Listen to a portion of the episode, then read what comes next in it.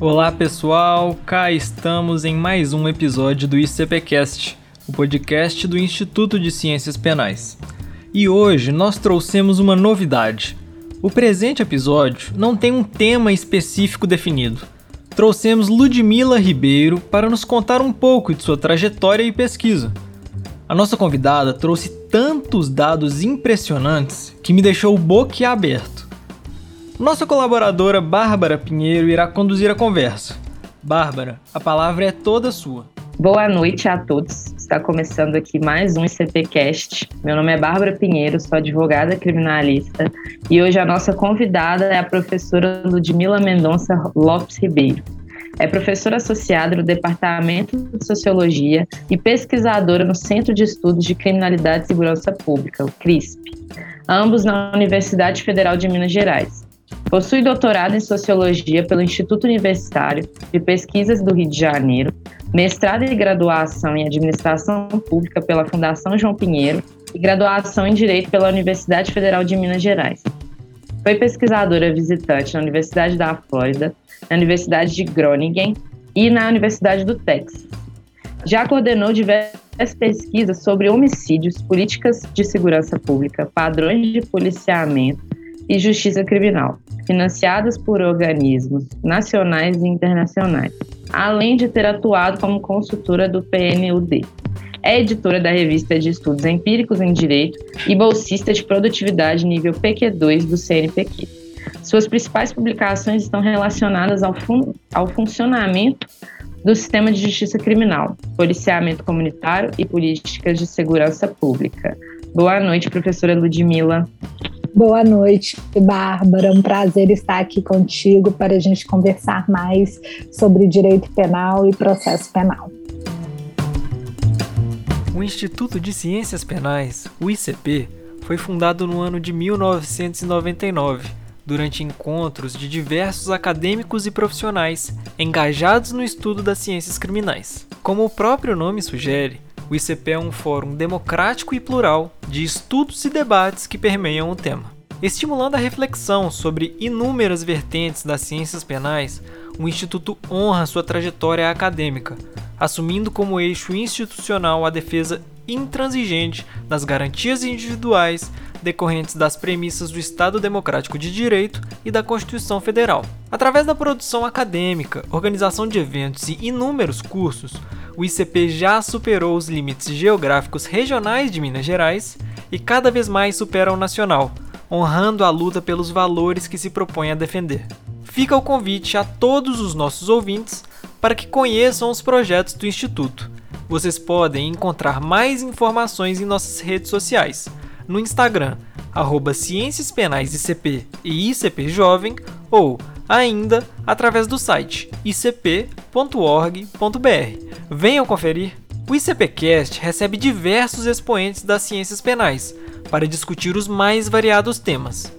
Este fator contribui para a diversidade e variedade de ideias e opiniões, que não correspondem necessariamente ao posicionamento do Instituto.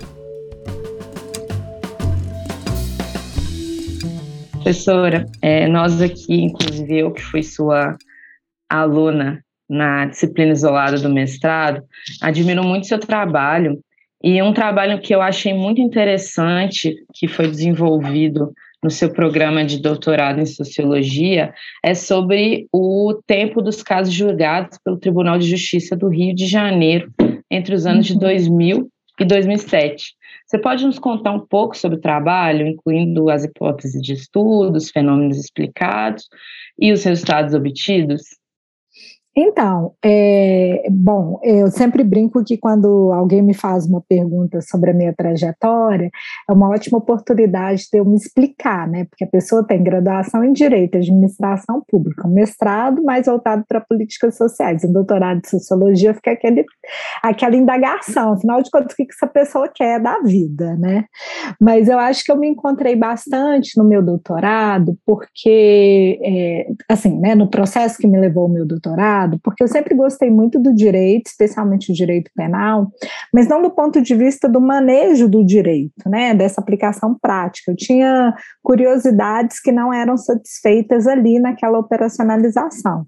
E uma dessas curiosidades era quanto tempo demorava o processo de homicídio, né? Então, é, quando, quando eu vou fazer alguma apresentação, eu sempre coloco um meme que eu vi há muito tempo atrás, é, que é um meme da OAB, né, da OAB do Rio, se eu não me engano, em que tem lá, assim, uma pessoa, doutor, quanto tempo demora o processo? Aí, aí o advogado responde, ah, até eu gostaria de saber, né? Então, eu entrei no meu doutorado muito nessa ideia, assim, eu queria saber quanto tempo demorava o processo de homicídio. E pode parecer uma pergunta muito boba, mas é uma pergunta que até hoje a gente não consegue responder, assim, olha, quanto tempo demora o processo de homicídio em cada uma das comarcas? A gente não sabe, a gente não tem essa informação.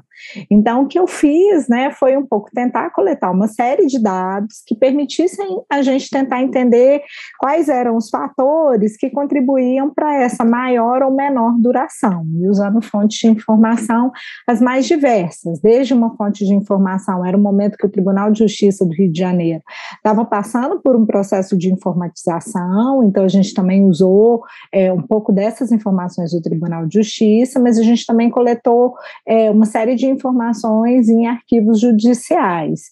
E a nossa ideia era, primeiro, saber quanto tempo demora esse processo, mas também quais são aqueles casos que têm maior ou menor chance de chegarem até a fase do júri, né? E aí, é, como que os nossos ouvintes são todos do campo do direito, isso fica muito mais fácil de ser explicado, né? Você tem uma fase de investigação, depois uma fase que vai terminar na decisão se é um caso de homicídio doloso ou não, ou seja, se é competência do tribunal do júri ou não, e depois uma fase para o júri. Então, é um processamento naturalmente longo. E, se, e olhando para o Código de Processo Penal, pensando lá os prazos para a duração de cada uma dessas etapas, você tinha um prazo de mais ou menos um ano, né, o que é, parece para alguns um prazo extremamente razoável. Mas quando a gente vai olhar na prática, e essa era a minha primeira pergunta, é, mas quanto tempo demora efetivamente na prática esses casos de homicídio? Né? É, isso demora mais, demora menos? E aí, quando a gente, quando é, eu fui coletar as informações que a gente vê uma variação gigantesca nesse tempo de duração do processo. Então, você vai ter casos que vão é, percorrer esse fluxo, que é um fluxo muito longo, em dois meses. Mas você vai ter casos que vão percorrer esse fluxo em 20 anos, né? Ou seja, é, e aí a minha segunda é, pergunta era: então, o que, que faz com que esse tempo seja maior ou seja menor? Né? Ou seja, o que, é que contribui para essa maior ou menor duração desse tempo?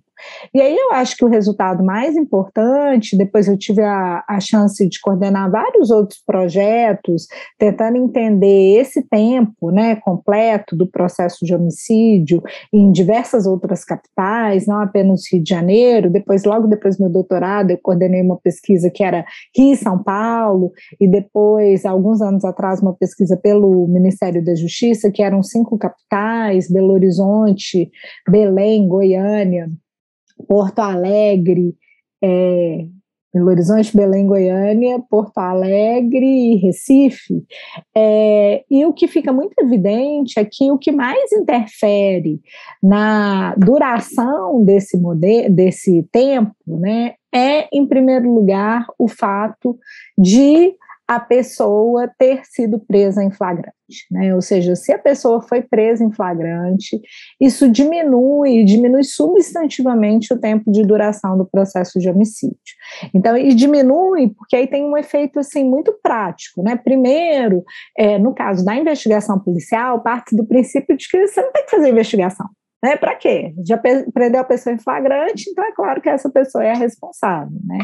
Então, e, é, esse tempo é muito diminuído e esse geralmente é o maior tempo. Né? Quanto mais difícil é elucidar um caso de homicídio, mais esse homicídio vai se arrastar ao longo do sistema de justiça criminal. Por quê? Porque aí você vai ter uma instrução que vai ser muito difícil, vai ser uma instrução muito frágil, depois você vai ter audiências de júri, é um caso muito mais susceptível a recurso, e no flagrante não, isso é muito é, imediato. E segundo, porque nos casos de flagrante, geralmente o juiz converte em preventivo. E aí, é, por ser um réu preso, é um réu preso que tem prioridade no julgamento. E uma coisa que, é, quando a gente vai lá entrevistar as pessoas, especialmente as pessoas que trabalham nos cartórios, da polícia e do fórum, que eles dizem é o processo que envolve um réu preso é um processo que não é esquecido na prateleira. Então a gente ainda não tem um sistema que é aquele sistema informatizado que vai te avisar, olha, faltam tantos dias para prescrição, esse caso tem prioridade porque é isso, porque é aquilo. Não, é geralmente uma pilha e aí o caso que não é um réu preso ele sempre vai ficando para o final da pilha, né? Enquanto que os réus presos vão tomando é, esse lugar. Então acho que essa é a conclusão mais importante né? É, minha pesquisa de doutorado ela já tem aí mais de 10 anos, e eu, é um tema que eu continuo pesquisando, com o qual eu continuo trabalhando muito. E uma das outras coisas que também é importante, né, é que no Rio de Janeiro o processo todo de homicídio ele demorava mais ou menos dois anos, o que é um número assim assustadoramente eficiente, porque quando a gente compara, por exemplo, com esses outros estados da federação, né, com essas outras cinco capitais que eu mencionei, ou mesmo com São Paulo, você tem uma média de duração que é muito maior. Né? Belo Horizonte, por exemplo, bate todos os recordes com 8,5 anos, em média, para um processo de homicídio né, doloso. É claro que isso é um tempo extremo. Belo Horizonte tinha, na época, fatores estruturais que a nossa pesquisa, espero, tenha ajudado a corrigir um pouco, que era o fato de que aqui você tinha uma enorme quantidade de processos, mas você só tinha duas, dois tribunais do júri, aí lembrando que a audiência do júri demora o dia inteiro, né? Mas você tem capitais, por exemplo, como Recife, em que demora demora assim, mais ou menos cinco anos, e Belém, que você demora um ano e meio, né? Então, você tem uma enorme variação. E isso está muito relacionado a esses fatores organizacionais também, para além da prisão em flagrante. Então, acho que seriam um pouco essas as questões mais gerais. Professora, e sobre a morosidade processual? Esse tempo eu entendi que é em relação ao flagrante, ele torna o, o, a situação muito mais célere, né? Uhum. Processualmente. É, então, o que, é, diante da sua pesquisa, o que seria uma morosidade processual dentro então. do, do trabalho, no, dentro do homicídio? Sim. Essa é uma excelente pergunta, Bárbara. É, na verdade, assim, tudo que a gente vai chamar de morosidade é especialmente aqueles, é o, o, que a gente chama de tempo morto, especialmente aquele tempo em que o caso está parado na prateleira. E tem um outro tipo, um, um fator que contribui muito para a morosidade nos casos de homicídio, que é a, dilação de prazo. Então, o que, que acontece? Você tem lá, prescrito pelo Código de Processo Penal, que a Polícia Civil ela tem 10 dias para efetuar a investigação se o réu estiver preso, e 10 dias é praticamente o prazo do flagrante, assim, de lavratura do flagrante, de organização dessa documentação, assim, ou 30 dias se o réu estiver solto especialmente no caso de réu solto, que é a grande maioria. Isso também foi ótimo você ter me perguntado, porque o flagrante é um evento muito raro nos casos de homicídio. É, é muito difícil, assim, o crime tá para acontecer e alguém ligar para a polícia e falar, olha, vai matar. E aí a polícia chega e pega essa pessoa. Né? Então, flagrante ele acontece em 15% de todos os casos de homicídio, ou seja, a gente está falando de pouquíssimos casos, né, no final das contas. Então, na maioria, o que, que tem? Você, é, você tem a polícia encontrando esses corpos e a polícia tendo que fazer todo esse processo de investigação. Então, o que, que a polícia geralmente faz? Ela vai tentar entender quem é essa vítima e aí vai levar lá para o exame médico legal, vai tentar descobrir onde que essa vítima morava, se ela tinha inimigos, enfim. E esse procedimento inteiro é muito difícil de ser encerrado em 30 dias. Em 30 dias você mal, mal sabe quem é essa vítima. Quiçá quais foram as possíveis causas dessa morte violenta. Só daqui em 30 dias, se a polícia não termina essa fase, ela precisa oficiar o Ministério Público, que em tese é o destinatário da investigação policial, e o Ministério Público, muitas vezes, antes era inclusive um outro procedimento, você tinha que mandar para o juiz dizendo, comunicando que você não tinha terminado a investigação, aí o juiz mandava para o promotor, aí o promotor dizia quanto tempo o policial, a polícia civil ia ter para continuar, e devolvia para o juiz, e aí o juiz voltava para a delegacia. Então, só esse tempo, você pode imaginar, muitas vezes, só nessas idas e vindas, demorava-se 90 dias. Aí, quando o delegado finalmente recebia, dizendo, ok, você ganhou mais 30 dias para continuar o, o, processamento, já tinha expirado os 30 dias, e o delegado não tinha feito nada, né? Então, pedir delação, a gente fala inclusive assim, quando começa a partir da terceira delação, isso é um sinal de que esse caso não vai ser elucidado, sabe? Assim, tipo, esquece, esse caso não vai ser elucidado. E o que a gente começou a perceber é que a dilação ela começa a ficar tão comum que você tem um carimbo padrão do Ministério Público, da, é, do Judiciário, né? Quando ainda passava pelo Judiciário, e da própria polícia, né? Ou seja, é uma coisa, é, os homicídios vão acontecer em maior frequência, então a gente está falando também de um contexto de aumento de violência, né, de aumento da quantidade de homicídios, e que você precisa cada vez mais ir pedindo é, dilação. E nesses pedidos de dilação, uma coisa que foi bem interessante também é que muitas vezes o Ministério Público já faz uma dilação assim bem grande, tipo, te dou mais 120 dias, 180 dias, para ver se o, o serviço burocrático é, melhora. Então, esse é o primeiro fator, sabe? É, é um enorme modelo é um modelo ainda muito cartorial, então os carimbos, as assinaturas são importantes, não é uma coisa feita via sistema, e isso contribui muito para que se estenda demais o prazo. Um outro fator também que contribui muito pra, para essa morosidade é quando o caso não tem testemunha ocular.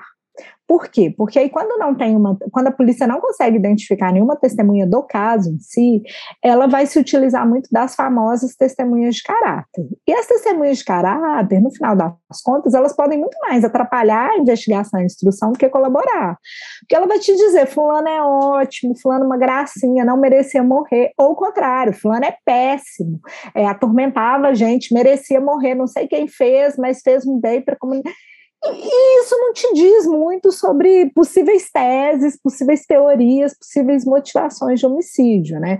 Então, isso faz com que muitas vezes, não só na fase de investigação, mas também na fase de instrução, se quebre muita cabeça sobre o que, que foi que de fato aconteceu, sem chegar a uma explicação daquele caso. E com isso, o tempo vai só expandindo e vai chegando lá, finalmente, na prescrição, né? Que é um dos grandes problemas no caso de homicídio homicídio, tanto a prescrição da pretensão punitiva como a prescrição da pretensão executória, né? Isso é muito comum em casos de homicídio, exatamente nesses casos que são casos que foram muito difíceis de serem elucidados, em que a investigação demorou muito, em que o conjunto probatório é muito fraco, então a instrução também vai demorar muito.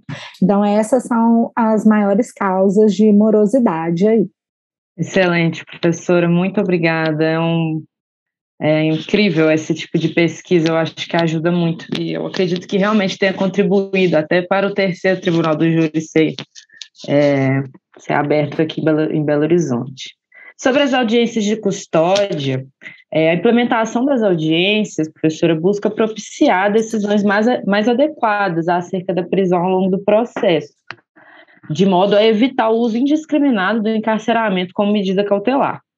É, você publicou um trabalho sobre as audiências de custódia em Belo Horizonte, e eu gostaria muito que você falasse mais sobre o assunto, é, sobre o estudo, a metodologia adotada por você e pela sua colega Lívia, e os resultados que a pesquisa obteve. Então, é, esse é um projeto pelo qual eu tenho o maior carinho, assim, é um projeto que eu sempre gosto muito de falar sobre ele, né? Quando as audiências de custódia ainda eram um projeto, a gente foi procurado pelo Instituto de Defesa do Direito de Defesa, o IDDD. Que era a instituição que, na época, estava fazendo uma assessoria ao CNJ, do ponto de vista de ajudar a pensar, não apenas como implementar, mas também ajudar a pensar um pouco da metodologia que seria utilizada na audiência de custódia. E aí, por que, que isso era tão importante? Né? Porque você está pegando juízes, promotores e defensores que estão muito acostumados com essa movimentação do papel.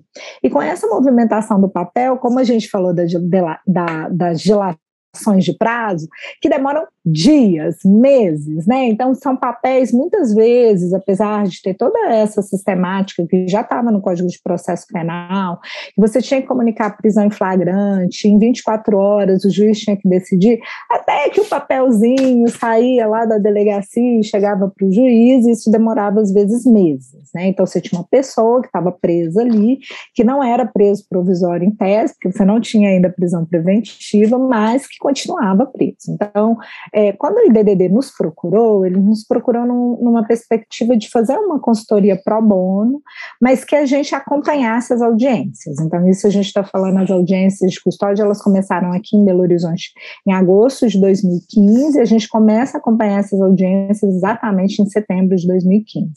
E a ideia era um pouco entender, e naquele momento ainda não tinha resolução do CNJ sobre como que deveria ser conduzida essas audiências. Então, a gente fez um monitoramento três meses antes da resolução e três meses depois. E isso era bem importante dentro do projeto lá do IDDD, porque eram os mesmos juízes, promotores e defensores que iam estar ali sentados diante da pessoa que tinha sido presa em flagrante e que já tinham lido aquela documentação. Então, no final das contas, o que a gente estava tentando entender era em que medida aquela audiência, de fato, acontecia como audiência. Em que medida aquelas pessoas não tinham tomado aquela decisão antes, simplesmente lendo o documento, como elas faziam desde sempre, e que elas de fato estavam adotando uma nova metodologia para esse processo de tomada de decisão. Né? E aí, é, o que a gente foi vendo é, foi como, com o passar do tempo, esse primeiro monitoramento a gente fez entre setembro de 2015 e março de 2016. E o que a gente foi vendo é que realmente houve uma grande mudança. Então, no começo, ninguém sabia muito bem o que perguntar. Né? Ou seja, o que eu vou perguntar para essa pessoa? E aí tem lá no Código de Processo Penal os requisitos, né? Ah, você não pode dar prisão preventiva para crime cuja pena máxima seja menor que quatro anos. É, mas você tem também, isso é uma coisa muito objetiva, mas você tem lá é, a prisão é, preventiva, ela pode ser decretada para garantia da ordem pública. E o que é a garantia da ordem pública? Absolutamente qualquer coisa. Então você precisava primeiro entender o que, que você ia perguntar e depois o que, que você ia justificar naquela decisão, especialmente do, do ponto de vista do juiz. E a grande novidade da audiência de custódia é que aí você passava a ouvir o promotor e o defensor. E era um momento, e a grande novidade era mesmo o defensor, né? Ou seja, era um defensor que precisava, então, assistir essa pessoa privada que tinha sido presa em flagrante antes da audiência e depois se posicionar ali na audiência, até permitindo, inclusive, que fossem feitas perguntas que o colocassem numa situação um pouco melhor, ou seja, ah, não vai ser prisão preventiva, vai ser monitoramento eletrônico, ou vai ser. É, assinatura mensal em juízo, alguma medida que ajudasse na situação daquela pessoa. Né? Então, nesse primeiro monitoramento, o que a gente percebeu foi que metade das pessoas saíam privadas, é, saíam com a prisão preventiva, né? ou seja, se continuavam privadas da liberdade, liberdade provisória, e mais ou menos 50% ganhavam, então, a liberdade provisória, e quase não se utilizava tanto medidas cautelares. Apareciam medidas cautelares, mas muito menos do que o que a gente observou na pesquisa de 2018 né? Por quê? Porque aí você teve uma enorme institucionalização, se naquele momento era um projeto, aí vem a regulamentação do CNJ, vem a resolução, do ponto de vista do que, que aí tem um caso engraçado, né? A gente estava um dia fazendo a pesquisa, a gente criou vários formulários. Então, formulários que a gente acompanhava, e aí era, o juiz perguntou o nome da pessoa, perguntou onde mora, perguntou se tem é, se a residência é própria, se tem renda, que tipo de ocupação a pessoa tem, tem, quantos anos tem, grau de escolaridade, né? E aí tinha um dia um juiz substituto em que ele, a gente acompanhava todos os dias, e um dia de manhã, outro dia à tarde, no final de semana, a gente queria entender se mudava, mudando quem era o juiz, promotor e defensor, mudava também a dinâmica. E aí o juiz fala assim, deixa eu ver o questionário dessa pesquisa, que era o nosso formulário de observação, né? E aí ele olha assim e fala, não, mas se eu for fazer uma audiência perguntando tudo isso, essa audiência não vai demorar 10 minutos, essa audiência vai demorar uma hora, né? E aí, é uma da, e por que esse caso é muito importante? Porque a gente começa a perceber também que tem uma pressão da produtividade, ou seja, a questão de quanto tempo vai demorar é uma questão importante, porque é, eu preciso fazer todas essas audiências de todas essas pessoas que foram presas em flagrante no menor espaço de tempo, porque eu tenho outras tarefas para cuidar, né? Então, isso é uma questão bem importante. Então, é, a gente ficou muito com essas questões, especialmente essas questões mais organizacionais, assim, como é que você organiza a pauta, como é que é que no final você decide sobre como que é tomada essa decisão, né? Assim, a pesquisa de 2015, 2016 dava alguns insights, mas era uma coisa ainda muito preliminar. Então, em 2018, o IDDD faz uma outra proposta de parceria para a gente, e aí era uma proposta bem mais institucionalizada, né? As audiências elas já estavam acontecendo em todas as capitais, e aí era uma proposta realmente de tentar entender como que essas diversas capitais estavam lidando com a audiência de custódia e quais eram os efeitos dessa audiência de custódia. Então foi uma parceria muito mais profunda, até porque a gente colaborou na elaboração do questionário, é, colaboramos na análise de dados, né? E nessa segunda rodada, o que a gente percebeu foi um cenário muito diferente da audiência da, do 2015-2016. Primeiro, você tinha um índice menor de prisão preventiva, mas é, que era por volta de um terço, um pouco mais de um terço.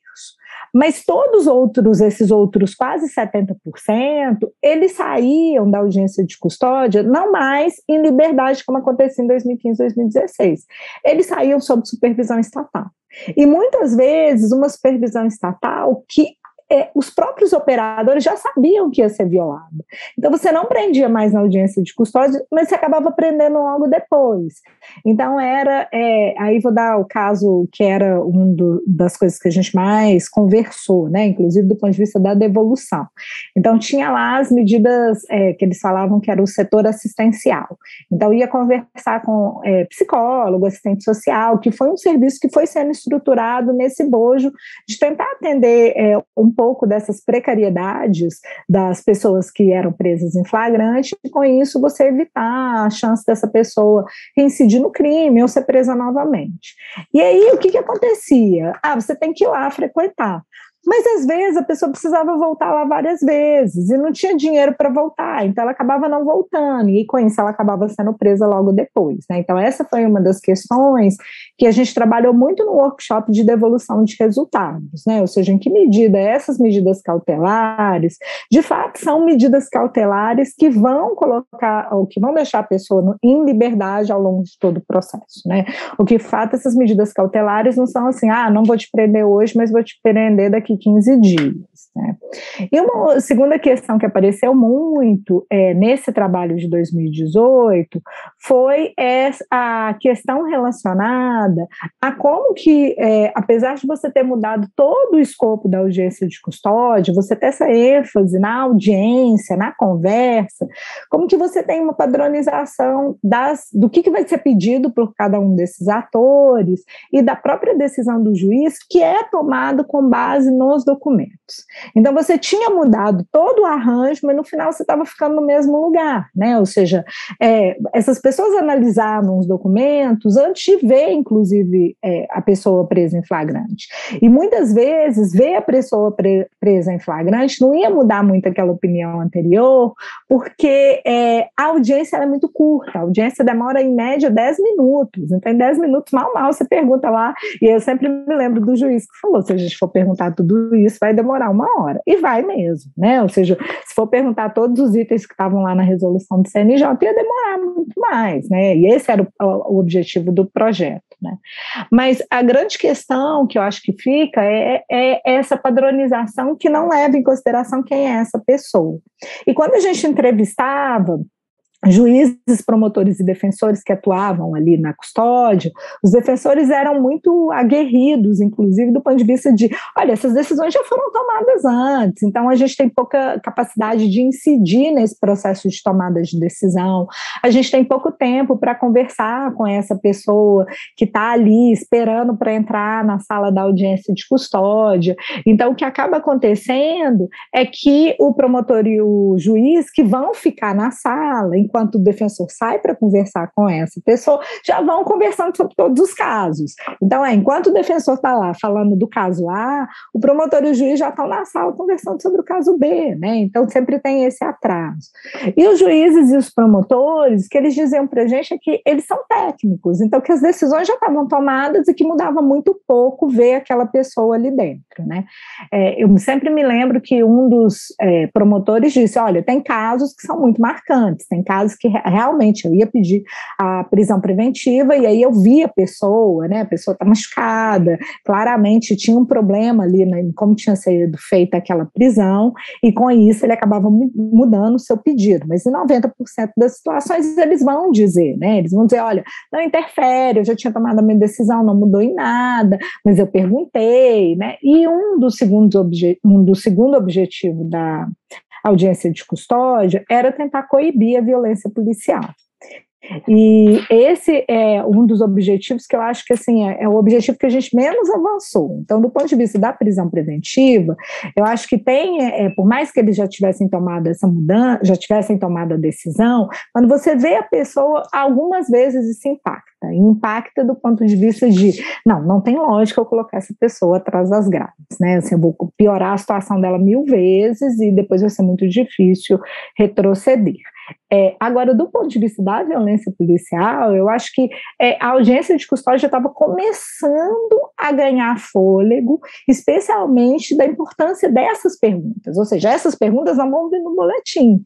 Então, é, o que a gente notou na comparação com da pesquisa de 2015, 2016 para 2018 é que tanto juízes como promotores perguntavam muito mais sobre violência policial, enquanto que em 2015, 2016 é, tinha muitos casos que não era perguntado, tinha muitos casos que era o defensor que perguntava. E isso tinha mudado totalmente em 2018. E aí eu acho que a maior perda do ponto de vista das agências de custódia foi o fato delas terem ficado online, né? Inclusive essa semana eu estava lendo, é, já não vou me lembrar, acho que é da Ponte, um relato falando da Rede de Justiça Criminal, talvez, é, falando de um caso que era uma pessoa presa num, num presídio federal e que a audiência era feita a partir do celular dos policiais federais. Então, como é que, é que você vai relatar na audiência de custódia que você foi preso, torturado por aquela pessoa que é dona do celular? Né? Assim, não tem a menor chance.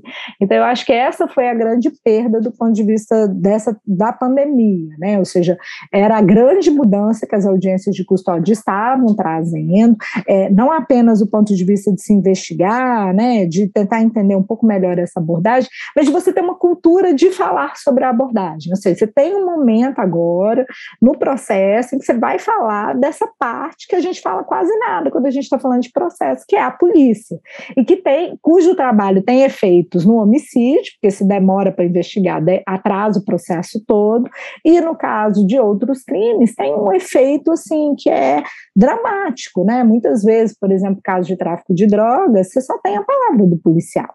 Então, se foi um policial que te torturou, que te violentou, é, que está te acusando injustamente a partir lá do registro é, de ocorrência, isso vai ter efeitos dramáticos na sua vida. Pode terminar condenado em razão disso, né? E eu sempre me lembro de uma entrevista com um desses é, juízes, promotores, né, em que eles viram e falam que não existe uma pessoa com maior poder do que o policial militar né? Porque o policial militar é isso. Ele acaba se tornando o deus do processo ao fazer o registro de ocorrência. E como a gente tem uma cultura baixíssima de investigação de crimes, em geral, não estou nem falando do homicídio, que é o crime mais grave, né? Que a gente elucida menos de um terço de todos os homicídios que acontecem é, nas grandes cidades. Mas em outros crimes, aí que a gente não investiga mesmo, né? Então, acho que tem uma questão aí que é bem importante e que com essa mudança, com a transformação da audiência de custódia no formato online, a gente acaba perdendo muito. Professora, eu não poderia deixar de perguntar se essa pesquisa ela chegou a um perfil padrão. É, quando eu penso em toda essa pesquisa da audiência de, de custódia, eu não conseguiria pensar é, num, num, perfil diferente do que aquele já premeditado e, e é, sempre perseguido pelo direito penal. Uhum. Olha, e na audiência de custódia, eu diria que esse é o perfil mais padrão ainda, né? E aí é muito interessante, Bárbara, que não é só assim, eu posso dizer para você, olha, qual é o perfil padrão da audiência de custódia no país como um todo, né? Nessa pesquisa que a gente trabalhou junto com o IBDD em 2018, que pegou, só não conseguiu pegar a região norte, mas pegou todo o resto do país.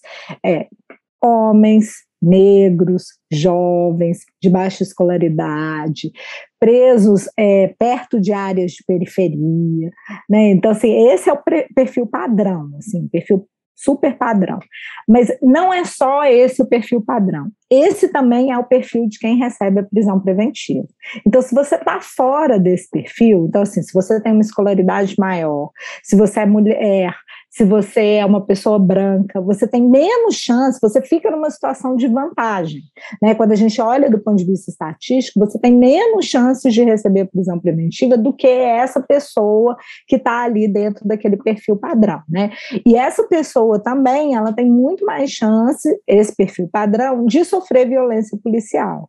E às vezes sofre violência policial, não porque estava é, cometendo um crime, tentou fugir da polícia, mas viu a polícia ficou desesperado, saiu correndo, e aí a polícia acabou utilizando de força para segurar essa pessoa que não tinha nada mas que exatamente porque correu, porque tem esse perfil padrão, já virou um suspeito. Né? Então, é, a gente tenta muito entender do ponto de vista dessa lógica do bandido, né? ou seja, desse estereótipo, do que, que é esse elemento padrão, é, por que, que essas pessoas têm tão mais chances de receber essa prisão preventiva do que outros que não se encaixam nesse estereótipo. Né? Então, eu acho que é, tem uma coisa muito forte de essa, e aí é, é, eu acho que essa é a maior questão, né? Quando essa pessoa se senta ali na audiência de custódia, é quase como se brilhasse em neon precisa aprender, precisa aprender, precisa aprender, né?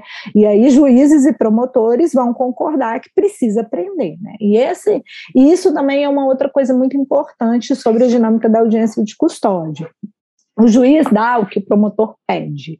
Então, o que a gente constatou em todas as capitais foi que é, a prisão preventiva ela acontece porque o promotor está pedindo.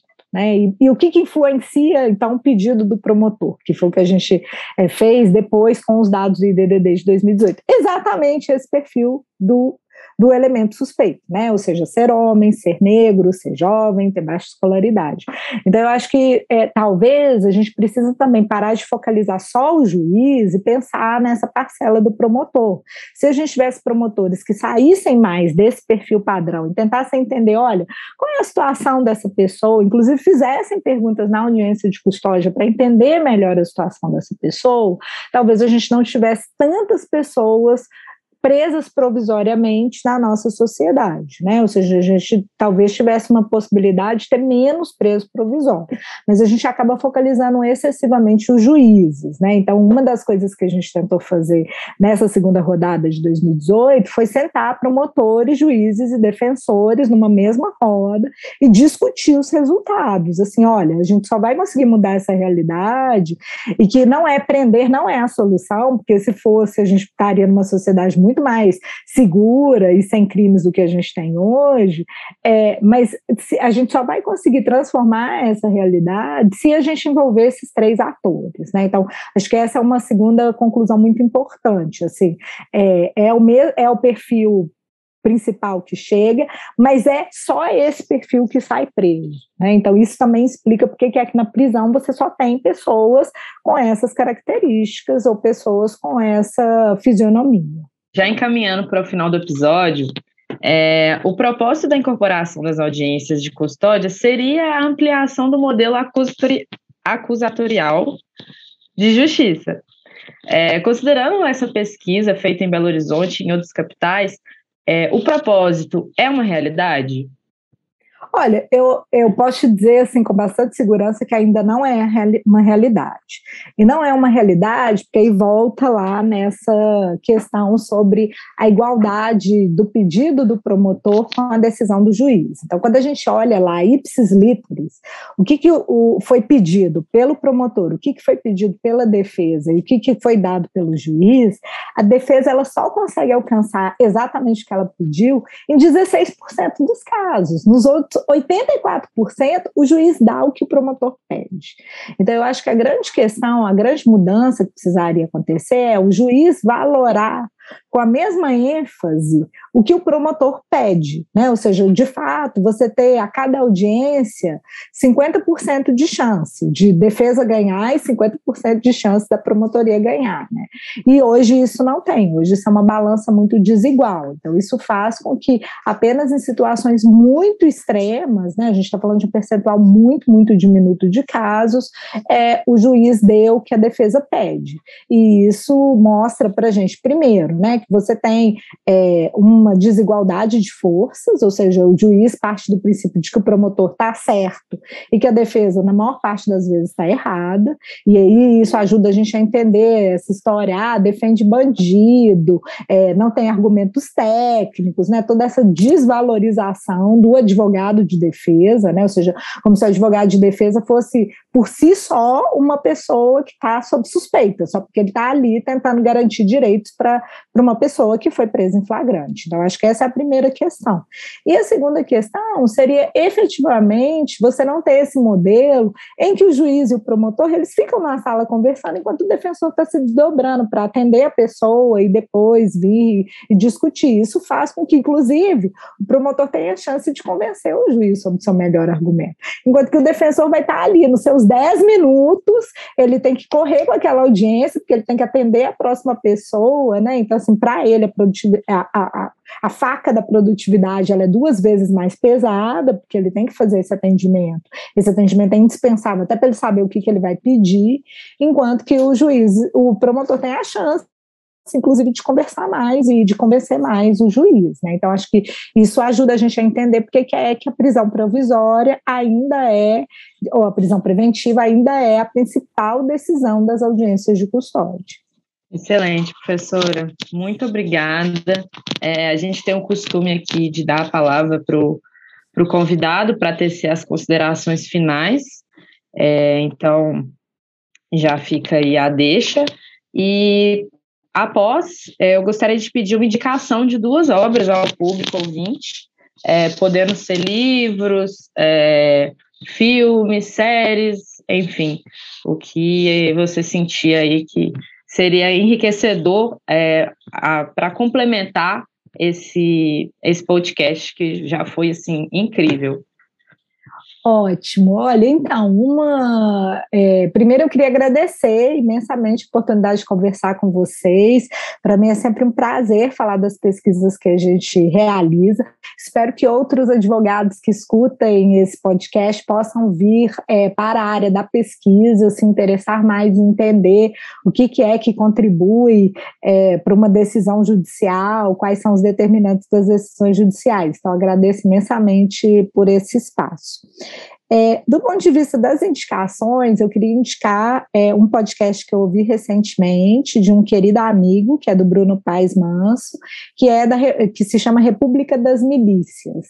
Ele toca muito, ele está disponível no Deezer, é, são oito episódios, e ele fala muito sobre as questões relacionadas a esse modelo policial, né? Ou seja, é, é, não só as, a problemas que a gente conversou aqui sobre a dificuldade de investigar sobre o, o, papel que a polícia, especialmente a polícia militar, tem nesse registro de ocorrência, mas como é que é que o medo do crime, né, e todo esse discurso sobre crime e violência, ele termina fomentando uma série de organizações ilegais. Né? Então, acho que é, foi um dos podcasts que eu ouvi recentemente que mais me marcou, eu gostei bastante.